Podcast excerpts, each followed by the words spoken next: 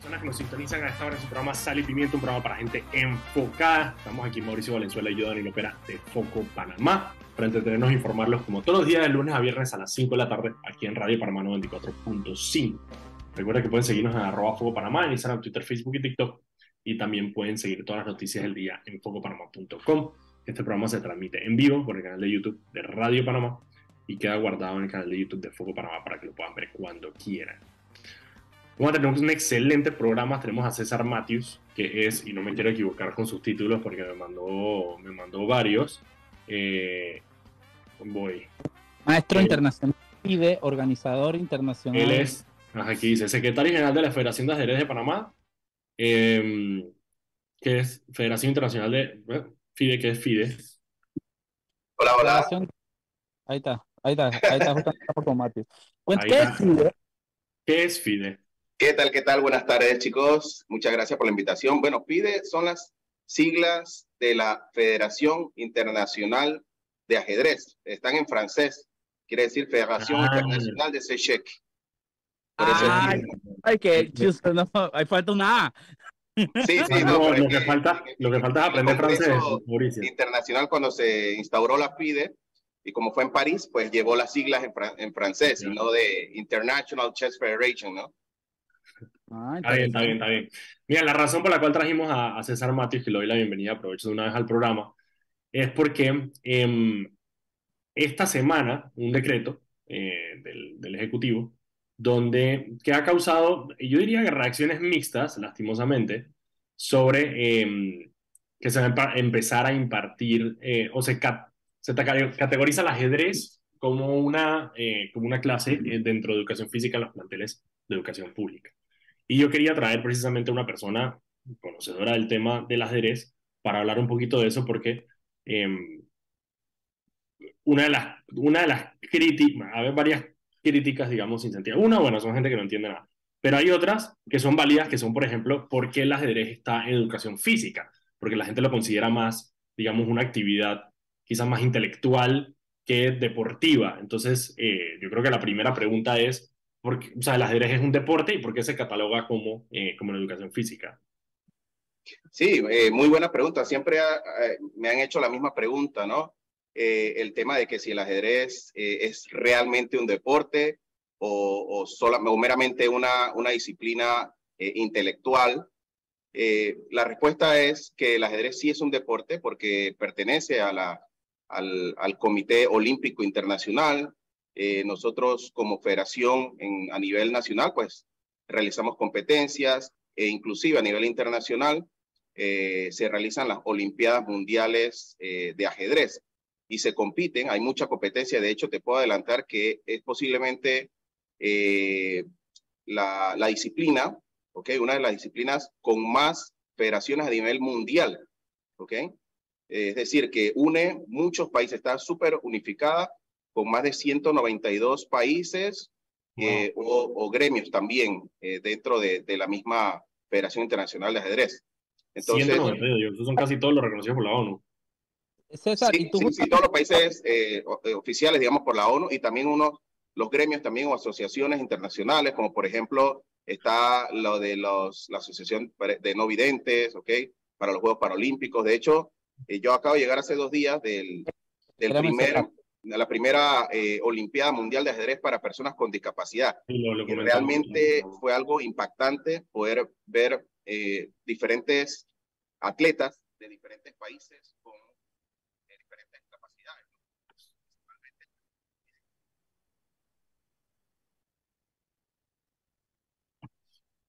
Mauricio, ¿tú lo estás, perdón, ¿tú lo estás escuchando bien? No sé si soy yo. Se fue sea, te fuiste, César, un poco el volumen. No sé si se empezó a bajar el volumen del micrófono por alguna razón. Sí. No, no, pero sí, eso es súper interesante, ¿no? Y yo, y, aparte yo, para mí el hecho de que, de que el, ajedrez está regulado en las federaciones deportivas, más allá de eso, yo creo que es un deporte porque, chuzo, al final tú ejercitas tu capacidad mental, tu capacidad de análisis, de concentración.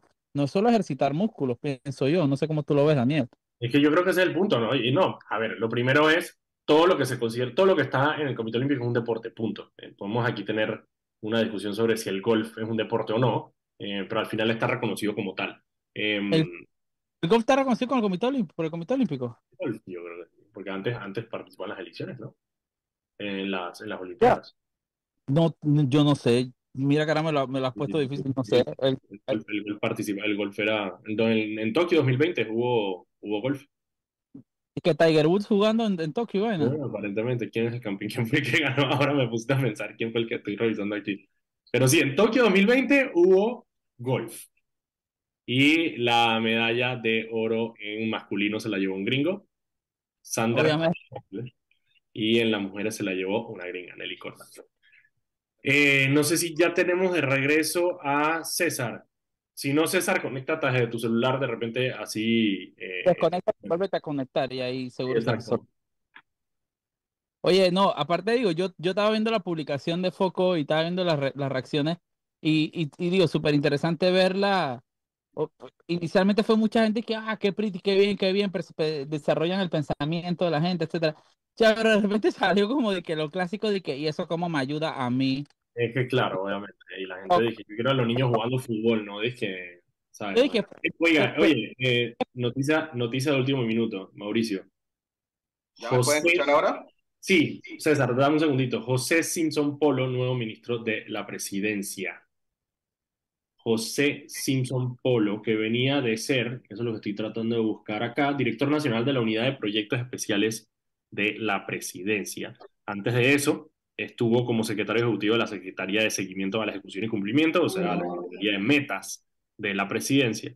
Eh, esos, son sus, esos son los cargos que tuvo ahorita el gobierno antes El doctor José Simpson Polo, el tipo tiene un doctorado en ciencias económicas y empresariales. Ah, sí. ah, sí, tienes toda la razón. Doctor Simpson Polo. Sí, es ingeniero industrial. Chuta, el man más graduado con termómetro. Sí, está bien graduado, eso sí. Catedrático de la Universidad de Panamá. Bueno, aunque eso no significa nada porque Bolota también es catedrático. Eh, Exactamente. Trabajó mucho en la Caja de Ahorros, por lo que veo. Analista financiero de la Caja de Ahorros, jefe de presupuesto de la Caja de Ahorros, gerente de tesorería de la Caja de Ahorros, gerente de soporte de administración de crédito de la Caja de Ahorros. Mira, muy interesante. Muy interesante, José Simpson Polo. Vamos a hacerle, obviamente, nosotros, eh, como se puede esperar, hacerle el pediría aquí en, en poco para, para esculcarlo, pero por lo menos salimos un poco de la, de, la, de, la, de la duda que teníamos y de la incertidumbre que teníamos de quién iba a tomar el puesto de eh, Gaby Carrizo ahora que renunció. César. feliz con la Marco, eso te puedo decir. Bueno, viene la misma Secretaría de Metas que la de Comar, la de Colamarco, así que capaz y puede que Colamarco tú no puedes ser. César, César, volvemos Volvemos contigo. Eh, entonces, ya dijimos, bueno, listo, caso cerrado, el, ajedrez es un deporte. Toda la gente que no considera un deporte, bueno, mala leche, vaya, vaya que se Mira, que el hecho de que haya competencia, haya desgaste, haya, digamos, todo un tema de, de disciplina. Porque para ampliar un poquito, quiero que sepas que el ajedrez es conocido como la gimnasia de la mente, ¿ok? Tú ejercitas tu mente, así como haces el deporte físico tal cual, si nos vamos, digamos, a la parte se nos va. Por alguna razón se, te se nos va el, el... Yo nada más asegurándome, Oliver, asegúrate que no sea, que no sea desde el lado de nosotros acá de la, de la, de la cabina. como que se pierde. Como que se va, como que se le va acabando, la, se le acaba la batería del micrófono. Va y se baja y se baja y se baja el volumen. Y se baja y se baja. Si quieres, César, agárralo de tu celular, que creo que quizás sería más, va a ser más fácil. Pero bueno, oye, lo de José Simpson Polo, ahora estoy pensando eso, él viene de la Secretaría de la Presidenta, de la Secretaría de Metas, eh, que es la Secretaría de, de, Colamarco. Eh, Colamarco es, era el secretario de la presidencia. Ahora dice que estaba a cargo José Simpson Polo de proyectos especiales, que no sé exactamente qué son proyectos especiales de la, de la presidencia, la verdad. Tendría que revisar. Eh, Ok, sigamos con eh, algunas noticias del día mientras César se vuelve a conectar. Eh, Mauricio, hoy la verdad estuvo también bastante medio, medio lento en el día. Les tengo una nada más que fue con la que arranqué el día. Hasta la hora, el, hasta, hasta la hora, hasta la hora que es, todavía no han, no han transitado por el canal de Panamá los barcos iraníes que tenían previsto. Eh, me lo acaban de confirmar por parte del canal. Que no han pasado todavía. Que no han pasado todavía, pero que no se sabe si van a pasar o que si van a pasar. Eh, no, tampoco me han dicho, hasta ya no me llegó la información. Pero bueno, si pasan hoy, si, pasan en cualquier momento ahora adelante, van a estar cruzando Panamá en la madrugada, acá al lado Pacífico en la madrugada, así que ahí veremos. Ahí vamos a estar pendientes. Mira, la Asamblea Nacional, obviamente, a nadie sorprende, pasó por insistencia el proyecto de los incentivos fiscales. Esa vaina de insistencia suena surreal, ¿no? Después de que Nito salió en televisión nacional diciendo que iban a suspender el proyecto de incentivos fiscales, diciendo que como ejecutivo iban a presentar un proyecto, que en efecto lo presentaron, tarde, pero lo presentaron. Tras el veto informado del presidente, donde dijo, después de tomar en consideración todos los comentarios de la superintendencia bancaria, el MEF, la autoridad de turismo, todo el mundo le dijo al presidente, eso es una mala idea. Y el presidente dijo, ¿sabes qué? Está bien, vamos a hacerle caso a la gente. Y lo veta. Vuelve a la Asamblea Nacional con el veto y la Asamblea Nacional lo aprueba por insistencia. Es decir, tienen que tener una mayoría de tres, creo que son dos tercios de, los diputados para poderla poner con insistencia, o sea, que se pusieron de acuerdo. Lo que me dicen es que ayer en la Asamblea eso fue corredera porque no tenían los votos y empezaron a llamar a Raimundo y todo el mundo para que regresaran a la Asamblea eh, a votar por el proyecto. Ahora va, como se aprobó por insistencia, va a la Corte Suprema de Justicia, que va a tener que eh, decidir si el proyecto va o no va. De hecho, el proyecto ya tiene una, tiene una demanda de inconstitucionalidad que la presentó eh, Ramón Ricardo Arias, que presentó inicialmente la, la, la, demanda de inconstitucionalidad. ¿Me está diciendo esta demanda de inconstitucionalidad? ¿Dónde estaba Cedeño? Seguro estaba ocupado presentando otra. Probablemente, probablemente ese día no podía porque estaba, estaba, estaba en la Contraloría, probablemente dije pidiendo una auditoría, una vez así. Más le eh, vale. pero no, Ramón Ricardo también, Ramón Ricardo también es más bien, bien, él es bien activo también con el tema de las demandas de inconstitucionalidad. Entonces, eh, ahora la, ahora la, ahora la, el proyecto va a ir a la Corte, que va a tener que entonces decidir si el proyecto va o no va. Recordemos que este proyecto fue modificado, antes se le daba el 100% de los créditos eh, fiscales y cuando se empezó a plantear la posibilidad de bajarlos eh, a que fuera 60%, igual ellos metieron que es, todos van a tener, sí, lo bajaron a 60%, excepto para las empresas que ya habían presentado eh, las, su, su, su, su, solicitud a créditos fiscales. Por lo tanto, los que lo iban a meter, ya lo metieron. Eh, no hay ninguna sorpresa. Claramente, porque la constitución es clara sobre que en Panamá no hay fueros ni privilegios. Y ahí tú le estás dando privilegio a un grupo. Es correcto. Y yo creo que, de hecho, el hecho de, el hecho de haber dejado los de, los de, los de 100% y puesto los de 60%, de hecho, fortalece esa teoría de, de que puede ser inconstitucional por fueros y privilegios.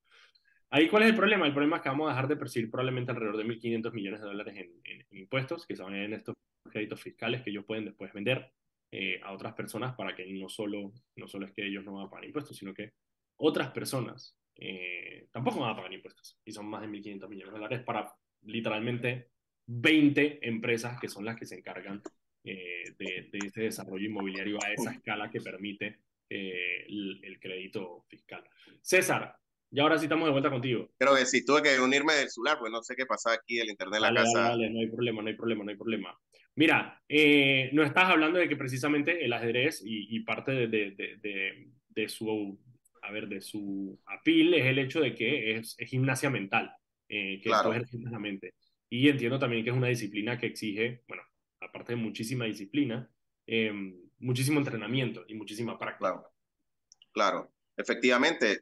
Ajá, dígame. No, no, no, dale, no, dale. No, efectivamente, eh, yo pienso que eh, hay que ir cambiando, o, aquí en Panamá hay que ir cambiando un poquito la perspectiva que se tiene del juego. A mí me han pasado eh, muchos, muchas historias con respecto a esto, ¿no? Que piensan que es como jugar Monopolio, que como jugar parchís. Exacto, un juego de mesa, pues. Un juego de mesa así, tal cual.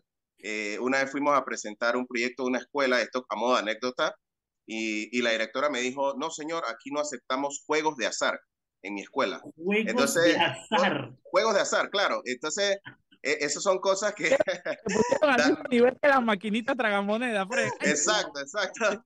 Entonces, eh, es, así como esa anécdota, yo pienso que también hay que ir cambiando eh, la parte esa cultural eh, con respecto a, lo que es el ajedrez. El ajedrez es conocido como el juego ciencia, el juego madre de, de todos los juegos de mesa, y es un juego donde involucra mucho el pensamiento lógico, el razonamiento, el pensamiento crítico, etcétera, etcétera. Así que hay mucho eh, trabajo, ya cuando se entra a un nivel competitivo, hay que trabajar muchos aspectos eh, teóricos, eh, en sí ya el, aspecto físico también, porque trae mucho desgaste.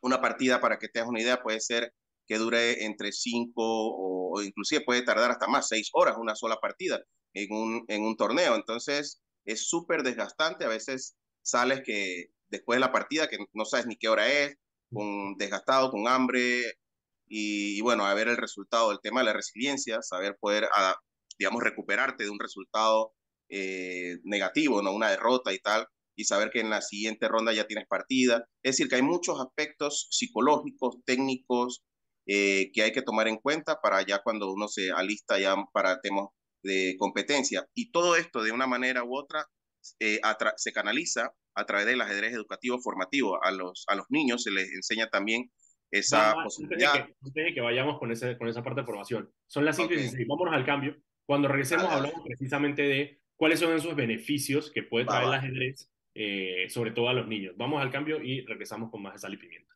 Mauricio Valenzuela y yo, Daniel Opera de Foco Panamá, aquí para entretenerlos e informarlos, como todos los días, de lunes a viernes a las 5 de la tarde, aquí por 94.5 Radio Panamá. Este programa se transmite en vivo en el canal de YouTube de Radio Panamá y queda guardado en el canal de YouTube de Foco Panamá para que lo puedan escuchar cuando quieran. Nos pueden seguir en arroba Foco Panamá en Instagram, Twitter, Facebook y TikTok. Antes de irnos con el resto de la entrevista con César Matthews, vámonos con Anet, que tiene unas palabras para nosotros. Adelante, Anet. La estación Ciudad del Futuro del proyecto de la línea 3 del metro es la que mantiene mayor avance constructivo. Actualmente son construidas nueve estaciones. Muchísimas gracias, Anet. César, nos quedamos eh, conversando precisamente de cuáles son esos beneficios que puede tener el ajedrez, eh, sobre todo para el, para el desarrollo de los niños, ahora que quizá que la posibilidad es que lo, lo incluyan en las, en las escuelas públicas. Claro, eh, en efectivo, pues el ajedrez le aporta, le hace un aporte, le ayuda mucho al desarrollo integral de, principalmente pues en la niñez, los jóvenes, ya que le enseña todas las bondades que cuenta, que tiene el juego. Por ejemplo, el tema, el hecho de poder eh, ganar y perder, poder asimilar, por ejemplo, una derrota. Al ser un juego individual, eh, afecta un poco más al, niño, ya que, digamos, el tema de las culpas eh, no la puede compartir, ya que es una, algo muy único de él. Entonces, poder trabajar en ello, la recuperación, la resiliencia, el tema de las tomas de decisiones, que para mí es una de las bondades que el juego le aporta a una persona, para mí podría decirte que es la principal, ya que eh, la vida, nuestra vida cotidiana está llena de tomas de decisiones. Entonces va a depender de tu día a día, eh, todas las decisiones que vayas a tomar, ya sean buenas o, correctas o incorrectas. Entonces, constantemente estamos tomando decisiones y el juego te ayuda a tener esa capacidad también o te desarrolla esa capacidad de poder hacer una pausa, reflexionar, ponderar, evaluar qué te conviene, qué no, y sobre todo poder calcular sus consecuencias para luego entonces tomar una decisión.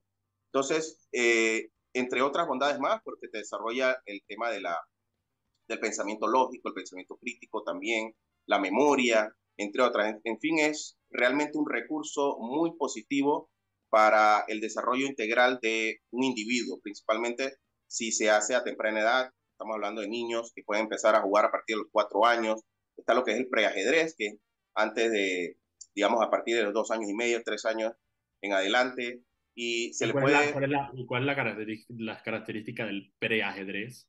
bueno, el, bueno, el, preajedrez está todo, relacionado a todo lo que es, por ejemplo, las formas, el niño aprende, digamos, las direcciones, izquierda, derecha, arriba, abajo, se va relacionando con el espacio el tablero, las formas, ¿ok? Y a través de un juego. Obviamente eh, hay especialistas en, esta, en estas áreas, inclusive aquí en Panamá también hay, muchas personas que están desarrollando preajedrez y se trabaja de esa manera, a través de canciones, instrucciones, formas, eh, espacio, ¿ok? Se trabaja mucho con el espacio, el niño está en constante movimiento. Eh, ya, digamos, a, medida que avanzan los niños, niños ya van, eh, digamos, creciendo, adquiriendo más habilidades, ya entonces puede pasar a, ya al espacio del tablero en sí, a mover las piezas y todo esto, ¿no? Y, y a medida que va avanzando, pues va adquiriendo más destreza. Esto es un juego también que involucra mucha paciencia, determinación y sobre todo mucho, tienes que tener mucho interés, ¿no? Para poder progresar. Qué brutal. A mí, digo, yo jugué, jugué ajedrez de, de, de, niño mucho con, con, mi papá. Eh, yo creo que una de las cosas más brutales que te da el ajedrez es, es poder generar estrategia, es poder generar como ese, ese pensamiento 3, 4, 5 movidas más adelante, eh, que para mí es, lo fundamental. Eh, o digamos, mover las fichas, digo, al final tú aprendes a mover las fichas, pero lo que te da el, el aprender ajedrez es precisamente como ese ese pensar a futuro y pensar en las consecuencias de las acciones que puedes empezar a tomar desde ahora y cómo pueden afectar el tablero más adelante. Habla un poco, habla un poco César, de em, cómo está el ajedrez en Panamá. ¿Cuántas personas hay jugando ajedrez? Eh, ¿Cuántos, no sé, diferentes, no sé si hay diferentes grupos eh, de ajedrez en, en, en, Panamá? Bueno, el ajedrez, créeme, eh, hemos tenido un resultado sorprendente los, los últimos años en comparación ahí como estuve compartiéndote también el vía, eh, a través del, chat en los años 90, a duras penas, si tomamos datos, digamos, de la Federación Internacional de Ajedrez, que es la FIDE, contamos con duras penas 23 jugadores registrados en la FIDE. Hoy estamos cerca ya de los 2.000 jugadores registrados. Esto, ojo, desde el punto de vista eh, federativo como atleta, ¿ok? Pero en realidad... sí, o sea, gente que, va, gente que va a competencias. Gente que va a competir, ¿ok? pero esto lo podemos poner en proporciones guardadas con respecto a mucha gente que practica el ajedrez, digamos, en su casa, practica ajedrez en las escuelas, que no necesariamente están registrados eh, en, en, la federación o en la Federación Internacional de Ajedrez.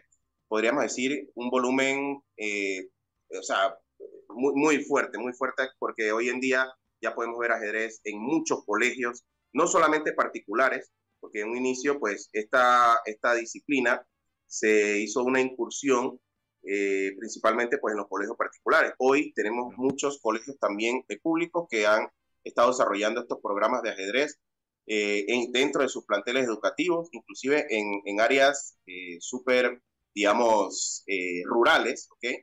en diferentes provincias, como por ejemplo Veraguas, en Chiriquí, ¿verdad? inclusive acá mismo en Panamá, tenemos colegios públicos y maestros interesados en estos planteles de poder desarrollar la disciplina de ajedrez dentro de su, de su ¿Y ese, desarrollo, y ese desarrollo se hace de la mano de la federación, es decir, ustedes, ustedes ayudan a los colegios a implementar estos, estos programas de ajedrez.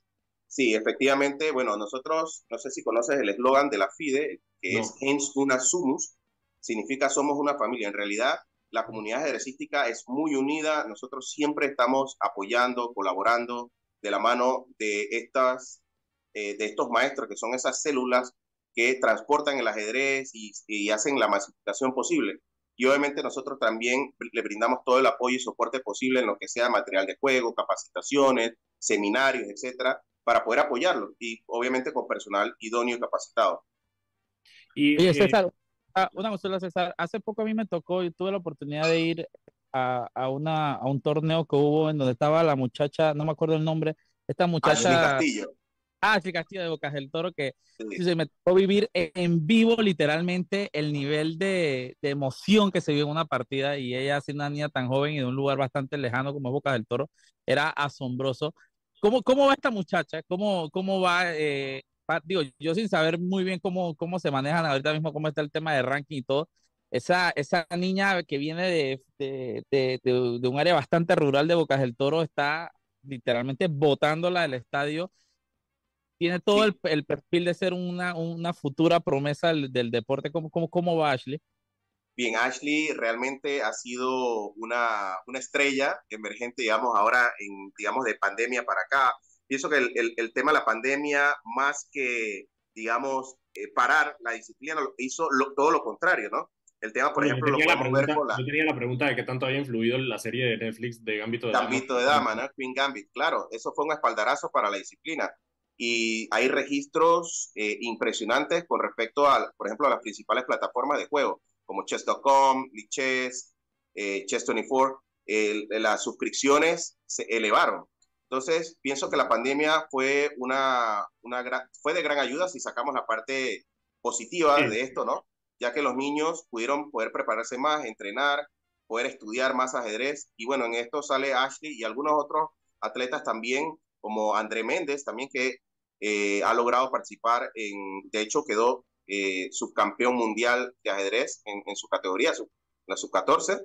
Ashley ah, Castillo también logró, eh, hizo equipo olímpico, algo histórico porque ha sido la femenina más joven de toda la historia del ajedrez aquí en Panamá, ¿no? y inclusive estuvo dentro de las más jóvenes a nivel mundial en participar en esa, en esa Olimpiada que estuvimos en Chennai, en India, el año pasado. Realmente tiene un futuro muy prometedor por delante y le ha estado, ha estado mejorando y obteniendo resultados eh, positivos, no solamente a nivel nacional, sino también a nivel internacional. Brutal. Oye, muchísimas gracias César por, por, por hablarnos un poco del, del tema de Jerez. Yo estoy contigo y yo creo que las bondades, eh, de nuevo, como todas las, las, políticas públicas que se implementan en las, en las escuelas, eh, las veremos en un par de años, no las veremos ya, pero veremos en un par de años cuál es el desarrollo que ha tenido este... este antes de irnos al cambio, eh, me gustaría, si hay, si hay un padre que nos está escuchando o que, y que quisiera que su hijo incursione en esta disciplina, ¿cómo, cómo, a, dónde, a, dónde, ¿a dónde se dirige? Pues? Alguien que está en cero de... Bueno, puede, puedo, puedo, meter mi gol, ¿no? Claro, claro. mételo. Bueno, pueden escribirnos a través de nuestras redes sociales de Instagram, por ejemplo, arroba Panama Chess for Kids, eh, o también ingresar a nuestra página web de panamachessforkids.com eh, o pueden también ahora, eh, este domingo tenemos en, en Atrio Mall, eh, en Costa del Este, tenemos una actividad para niños que van desde 8 a, hasta 16 años, en la cual pues es un torneo rápido, rápido, válido para los FIDE, también pueden acercarse allá, poder participar, pasar un día familiar, y bueno, de esa manera. O a mi teléfono también al WhatsApp 6083-8451. Con mucho gusto les voy a, a responder. Brutal, muchísimas gracias César eh, y compárteme si tienes un, un artecito anunciando el, el, el, evento del domingo, pásamelo y lo, lo, podemos poner en foco para que la gente se... Perfecto, perfecto, así mismo. Muchas gracias también. Quiero aportar algo más también, dale, dale, algo, algo eh, interesante, como eh, el ajedrez también es súper inclusivo, el ajedrez le, le, da la oportunidad, no sé, en un principio que entré, no, no se pudo escuchar esta parte, pero realmente le brinda la oportunidad y lo puede practicar cualquier persona, no importa tus, tus raíces, si tienes alguna condición física o lo que sea, puedes practicarlo. El tema, por ejemplo, de las Paralimpiadas, que se hizo la FIDE, la primera Olimpiada Mundial de Ajedrez para, para personas con discapacidad, fue realmente sorprendente. Yo me traje allá, que se celebró en Belgrado, en Serbia, traje eh, para Panamá, digamos, algunas ideas que podemos eh, seguir trabajando aquí y también si hay personas que nos están escuchando con algún tipo de discapacidad, pueden encontrar en el ajedrez eh, una, un ambiente, unos brazos cálidos para recibirlo y poder desarrollarse y sentirse parte de un gremio. Como les mencioné, en Unasumus somos una familia y todos son bienvenidos, todos pueden jugar ajedrez. Así que bueno, eso era lo que quería decirle para finalizar. Qué brutal. Muchísimas gracias, César. Nosotros nos vamos al cambio. Cuando regresemos, vamos a hablar con Wilmer Torres, un periodista ecuatoriano, sobre eh, lo que pasó en Ecuador. Hubo un referéndum en Ecuador eh, este domingo y queríamos hablar sobre lo que sobre eso. Así que vámonos al cambio y regresamos.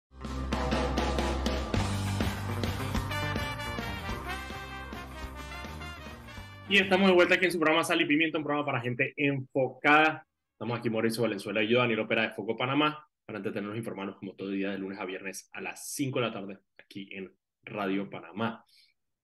Recuerden que pueden seguirnos en arroba Foco Panamá en Instagram, Twitter, Facebook y TikTok y también pueden seguir todas las noticias del día en focopanamá.com.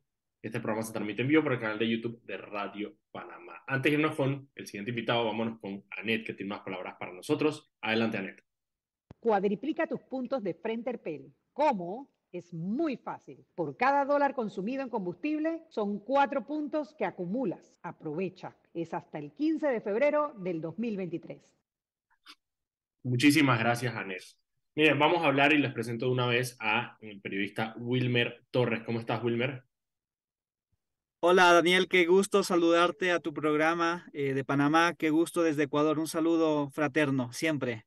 Gracias, Wilmer. Wilmer, la razón por la cual quería hablar contigo es porque eh, este domingo hubo un referéndum en, Ecuador y eh, la importancia de Ecuador para Panamá, bueno, primero que es el, creo que es el quinto usuario del, canal de Panamá y sumado a lo que está pasando en Perú, sumado a lo que está pasando en Colombia con Petro, yo creo que es importante mantenernos, eh, mantener a los vecinos chequeados para saber qué está pasando. ¿Qué pasó el domingo en Ecuador en este referéndum? ¿Qué se estaba votando? Eh, te cuento, te cuento, Daniel, no solo fue un referéndum, también hubo elecciones, seccionales. Claro. Sí, también hubo elecciones seccionales, se eligieron alcaldes eh, se eligieron a prefectos, es decir, a, gobernadores provinciales. Eh, también se eligieron a concejales cantonales, eh, también se eligió a, a, representantes del Consejo de Participación Ciudadana y Control Social, que es la entidad, el ente de control, es el ente que selecciona a los, a los encargados de la Fiscalía, de la Procuraduría, de los, todos los entes de control. Entonces, se desarrolló esta, este, esta elección, este proceso electoral, pero para el gobierno eh, hubo un revés histórico e incluso ahora ya se está hablando aquí de que se debería llamar a muerte cruzada, es decir, disolver el Congreso y que el presidente llame a elecciones para elegir a un nuevo presidente, porque literalmente el presidente de la República, Guillermo Lazo, se quedó sin capital político. En, los, en las elecciones seccionales no, poquísimas autoridades de, poquísimos candidatos de su partido político, creo, de derecha, eh, obtuvieron la victoria. La mayoría, eh, la mayoría de la victoria se la llevó la revolución ciudadana del expresidente Rafael Correa y algunos, algunas dignidades también se las obtuvo el ex líder del Partido Social Cristiano, un partido de derecha, de ultraderecha, Jaime Nebot Saadi, y muchos movimientos locales que en las provincias, en los departamentos, eh, se llevaron la victoria. O sea, que el gran ganador, Rafael Correa, eh, desde el exilio, eh, poniendo algunas de, de, las personas, sobre todo en las alcaldías importantes, ¿no?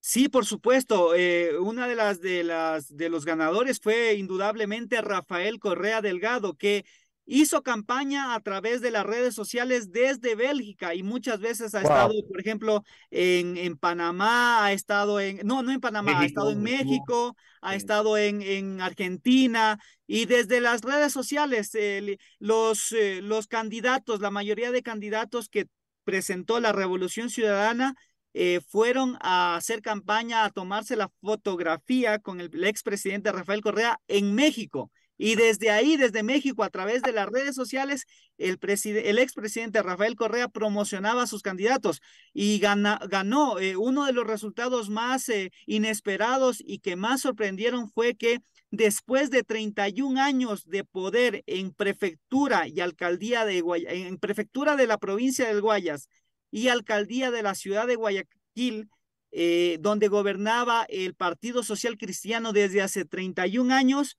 Eh, por, eh, después de 31 años ganó Rafael Correa y eso es un vuelco de la derecha a la izquierda, o sea, es algo que nadie lo sospechaba. Wow. ¿Y cómo llegamos a este, a este, a este referéndum, Wilmer? ¿Cuál es? A ver, tengo entendido precisamente que Lazo no había podido eh, ponerse de acuerdo con el Congreso, ¿no? Que eso es parte de las tensiones que hay en Ecuador. Sí, lo, el tema, a ver, ¿cómo llegamos? Lo que pasa es que eh, aprovechó, el presidente aprovechó que habían estos comicios seccionales donde se elegía alcaldes, prefectos, etcétera. Eh, ahí él estableció, llamó a consulta popular para preguntar a la ciudadanía sobre ocho preguntas.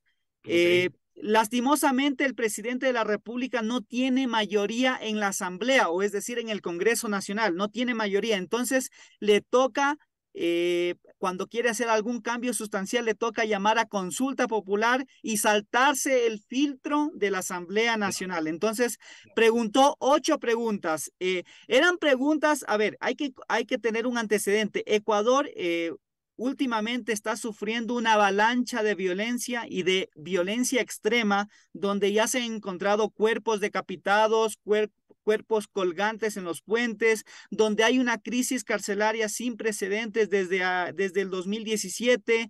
Eh, entonces, todos esos males, hay delincuencia, hay delincuencia en literalmente en las calles, en todo lugar, entonces la gente está muy preocupada por el tema de seguridad y por la falta de acción del gobierno y de los, y de, los, y de las, de los funcionarios del Estado, eh, dígase alcaldes, prefectos, y además por la falta de recursos de las, de los, de las entidades de, de justicia que no tienen recursos para poder sancionar y poder incluso instalar una audiencia, no tienen tecnología, en pandemia fue un, fueron muchos casos donde no se pudieron instalar audiencias porque no tenían internet, porque no había computadoras. Entonces, era todo un mal que se, que se acumuló y el presidente quiso llamar, a, o sea, buscó una consulta popular, pero no solo para supuestamente arreglar estos problemas de, de, de inseguridad que vive el país y de, y de una falta de acción,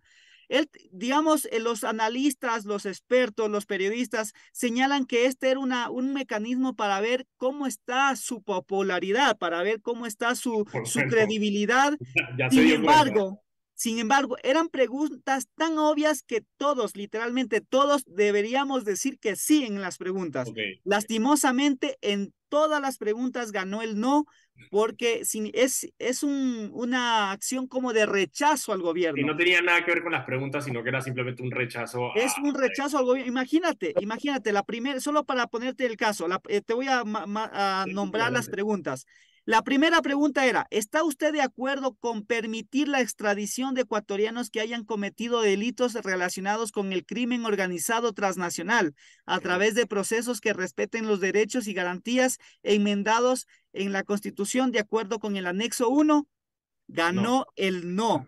El no ganó aquí lo tengo a la mano, ganó con el 51,41% y el, y el sí recibió solo el 48,59% cuando están escrutadas el 98% de actas. Entonces, eh, o sea, es una, una, una rotunda pérdida del gobierno. por ejemplo, la otra pregunta. ¿Está usted de acuerdo con garantizar la autonomía de la Fiscalía General del Estado para que se para que esta selección evalúe, ascienda, capacite y sancione a los servidores que le conforman a través de un consejo fiscal, enmendando la constitución de acuerdo con el anexo 2, también perdió esta, esta pregunta, perdieron todas. Esta pregunta perdió con el 56,58%. El sí solo recibió el 43,42%. Si tú te das cuenta, Daniel, son preguntas que yo creo que la mayoría de gente dijera, sí, yo quiero independencia, yo quiero que, que se extradite. para, eso las, escribieron precisamente para, para, para darse una victoria política, lo que terminó fue trasquilado. Wilmer, antes de irnos nos queda solamente un, minutito. ¿Qué, sigue, ¿qué, sigue, para, ¿Qué sigue para, para Lazo? Bueno, para Lazo, a ver, aquí, aquí ya sabes que en, en Twitter se arma una guerra, se arma todo un, un, linchamiento de, de, de, buscar responsables. A ver, se está hablando, incluso en la Asamblea Nacional ya algunos, algunos coidearios, se está hablando de que el presidente debería renovar todo su gabinete ministerial, porque eh, le, los, los eh, que le seguían al presidente Lazo le están echando la culpa a, los, a sus ministros por las decisiones equivocadas que ha tomado este gobierno. El presidente, después de, la, de, la, de esta derrota en la consulta popular y del revés en las, en las elecciones seccionales, donde literalmente no consiguió ni un puesto de alcalde o prefecto, eh, pidió y a través de una cadena nacional pidió que la que a todos los movimientos políticos, a todos los actores sociales a un gran acuerdo nacional. Pero, por ejemplo, eh, Jaime Nebot, que es el líder histórico del Partido Social Cristiano, que es un partido muy fuerte aquí en Ecuador, dijo que no quiere sentarse con un gobierno que lo ha traicionado. Y, por ejemplo, Leonidas Sisa, que es el representante de, de los movimiento indígena, que es un movimiento bastante fuerte aquí en Ecuador, también dijo que él no quiere y que lo que debería ser la única solución es que el presidente dé un paso al costado o que llame a la muerte cruzada para ir, eh, ir nuevamente a elecciones y buscar un nuevo presidente de la República. ¿Cuándo son las próximas elecciones en, en, Ecuador, Wilman? Estamos hablando en el 2025. Ah, bueno, todavía falta muchísimo tiempo. Sí, sí, sí. Muchísimas gracias, quedo pendiente. Eh, por si pasa alguna otra cosa en, Ecuador, te tenemos aquí en el programa precisamente para hablar. Muchísimas gracias. Eh, con gusto, Daniel, con gusto y gracias por invitarme a tu programa. Un saludo para Panamá. Vámonos al cambio y cuando regresemos, el último bloque de Noticias Nacionales con Mauricio. Vámonos al cambio. Y estamos de vuelta en su programa Sal y Pimienta, un programa para gente enfocada. Estamos Mauricio Valenzuela y yo, Daniel Opera, de Foco Panamá. Recuerden que pueden seguirnos en arroba Foco Panamá en Instagram, Twitter, Facebook y TikTok. Y también pueden seguir todas las noticias del día en focopanamá.com. Este programa se transmite en vivo por el canal de YouTube de Radio Panamá y queda guardado en el canal de YouTube de Foco Panamá para que lo puedan ver cuando quieran. Mauricio, antes de irnos con el último bloque, vámonos con Anet, que tiene unas palabras para nosotros. Adelante, Anet.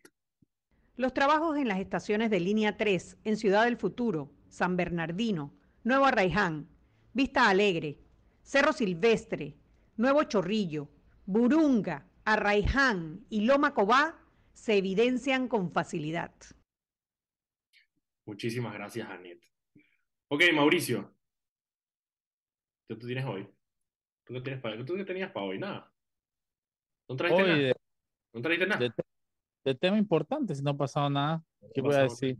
Mira, te voy a decir, no, bueno, te voy a decir las noticias ahí de esa vaina de Ecuador está, esa vaina de Ecuador está bien tensa, tensa. Pero me, me, me risa cómo, cómo habla el, el, periodista que es como tan normal y que bueno, ya, cambiamos el presidente. Una muerte cruzada, ¿cuál es el problema? de Sudamérica, esa vaina. estamos, es que, nosotros en Panamá estamos bien mal acostumbrados con el tema de estabilidad democrática, bien desacostumbrados. Sudamérica te sacan el presidente y te meten otro en dos patas y no te dicen ni por entera. no, es que yo me acuerdo, o sea, es que a la gente se le olvida que en Paraguay hace un par de años quemaron el Congreso. Normal, casual, ¿sabes? Un día, pues. Un día los manes llegaron y los manes que ¿sabes que vamos a prender el Congreso? Y prendieron el Congreso de la República. Yeah, esa era... que pasa en Sudamérica. nosotros bien, bien mal acostumbrados aquí en Paraguay. Estamos jugando con fuego aquí, porque aquí es cuestión de nada. Eso es, eso es lo que yo, mira, lo que nosotros venimos diciendo hace rato. Eh, Cuando describía, describía que sí, porque la violencia está insoportable, ahora hay decapitados, y yo dije, ay, ven igualito que acá. Igualito que acá. relajo, no relajo. Bueno, de hecho, con el tema de, lo, de, los, de lo de los muertos, yo creo que lo mencioné ayer, pero eh, el 20% de los homicidios de este país se eh, pasan en San Miguelito. Eh, ahí yo tengo, yo tengo mi, yo tengo mi, a ver, entiendo, obviamente, que, em, que la policía tiene que mostrar, digamos, una mano firme, y por eso hicieron ese operativo, 300 personas en San Miguelito, helicóptero y toda vaina. Sigo teniendo mis problemas con el hecho de que Senafrón esté en la calle. Ese era el Senan, ese era el Senan, Senan, pero igual. No, pero había también había los dos. Los dos, chuchi. Sí, había los dos. Y yo sí tengo un problema con el hecho de que Senafrón esté en la calle, porque Senafrón no tiene por qué estar en la calle. Senafrón no tiene por qué estar atendiendo. Están entrenados. E, esos bichos no están entrenados para zonas urbanas, para lidiar con gente, con delincuencia. Esos tipos están entrenados para andar tirándole balas a narcotraficantes en medio de la selva, ¿me entiendes? Siempre, eso nunca, nunca me, siempre me, me, me, me, tira para mal, me tira para mal ese tema del, del, del Senafrón. Pero bueno. Eh, ok, las otras noticias que tenía era lo de, la, lo de los impuestos de fábrica em, ante el alza de impuestos. Y ahí la, yo voy a tratar de, de, a ver si, si de repente Ricky Domínguez eh, lo invitamos al programa para que nos explique un poco de cómo fue esto, porque en teoría lo... Eres, Nunca ve nada, nunca escucha nada. Ricky Domínguez solo ve a través de los bellos ojos de Blandón. No me jodas, ¿sabes? Un paguato más igual. ¿Es eso o Willy Bermúdez? Tú decides. Prefiero tener a Pérez Herrera, es más sensato al menos acá. Ah, bueno, pues invitar, bueno, invitar a Pérez Herrera para. Pérez. Herrera, entre su locura y su vaina, es más sensato que esos dos que son más doble cara y más ñañecos que el carajo. Invita a Pérez Herrera para ver si, si logra defender a Fabio. Ya se ganaron etiqueta de ñañecones, todos y cada uno de ellos. Esa vaina está el los, los panameñistas son los más ñañecos de todos los que se quejan. Escucha, eh, porque ahí en la denuncia es que Fábrega lo que hizo fue que en medio de un acuerdo municipal de moratoria, eh, enrolló de una vez el tema del aumento de impuestos este año. Yo tengo un problema con el hecho de que las denuncias de, por parte de, de, Willy y de, y de, Ricky Domínguez salgan ahora. Ese acuerdo es de octubre del año pasado. Eh, puede que ellos sí hayan hecho su bulla en ese momento, yo no los escuché, es posible lo dudo, pero sí tengo un problema con eso. Pero el punto es que están denunciando ahora que Fabrega, claro, porque ahora es cuando la gente lo está sintiendo. Eh, la gente está sintiendo el alza en los impuestos municipales. Entonces ya han habido varios pronunciamientos. Eh, APD y la Cámara de Comercio, obviamente, eh, han, solicitado que se derogue el acuerdo municipal. El argumento de ellos es que estamos en plena recuperación económica y, la verdad es que tiene poco, poco sentido em, que en medio de una recuperación económica le vayan a clavar impuestos, precisamente un alza de impuestos a eh, los comercios, sobre todo los comercios municipales que, digamos, todos los comercios que tienen algún tipo de actividad económica dentro del municipio de Panamá tienen que pagar sus impuestos municipales. Em, pero claro, como todo, como la mayoría de los impuestos en, Panamá son impuestos regresivos, afectan mucho más a los negocios pequeños, em, que son los que les, duele más, digamos, pagar, esa, pagar los impuestos municipales. Entonces, está ese problema. Entonces ya la Cámara de Comercio y APEDE le están pidiendo eh, a Fabra que se derogue. Y la otra persona, obviamente, ¿quién más? Que Ernesto Cedeño, salió a demandar eh, el, tema de los impuestos No ha podido demandarlo porque eh, se quejó, de hecho, Ernesto Cedeño, de que la, no, le han dado, no, le han, no le han dado la copia original de la Gaceta oficial donde salió el, acuerdo municipal. Entonces no ha podido demandarla, pero pidió disculpas y todo en Twitter. Dije, hey, qué pena que no haya podido meter la denuncia, pero se están demorando en el tema de la gaceta. Y dije, señor, usted no tiene nada que disculparse. Sí, mi desempeño es mucho mejor que esto, pido perdón. normalmente es de un día para otro, hermano. Tienes que, tranquilo, no, no tienes que pedir perdón. Así que bueno, son las 5 y 57. Ya vamos a las 5.58, va a cambiar el reloj, así que nosotros nos vamos a despedir por el día de hoy. Nos vemos mañana aquí en otro programa de Sal y Pimienta por Radio Panamá 94.5. Nos vemos.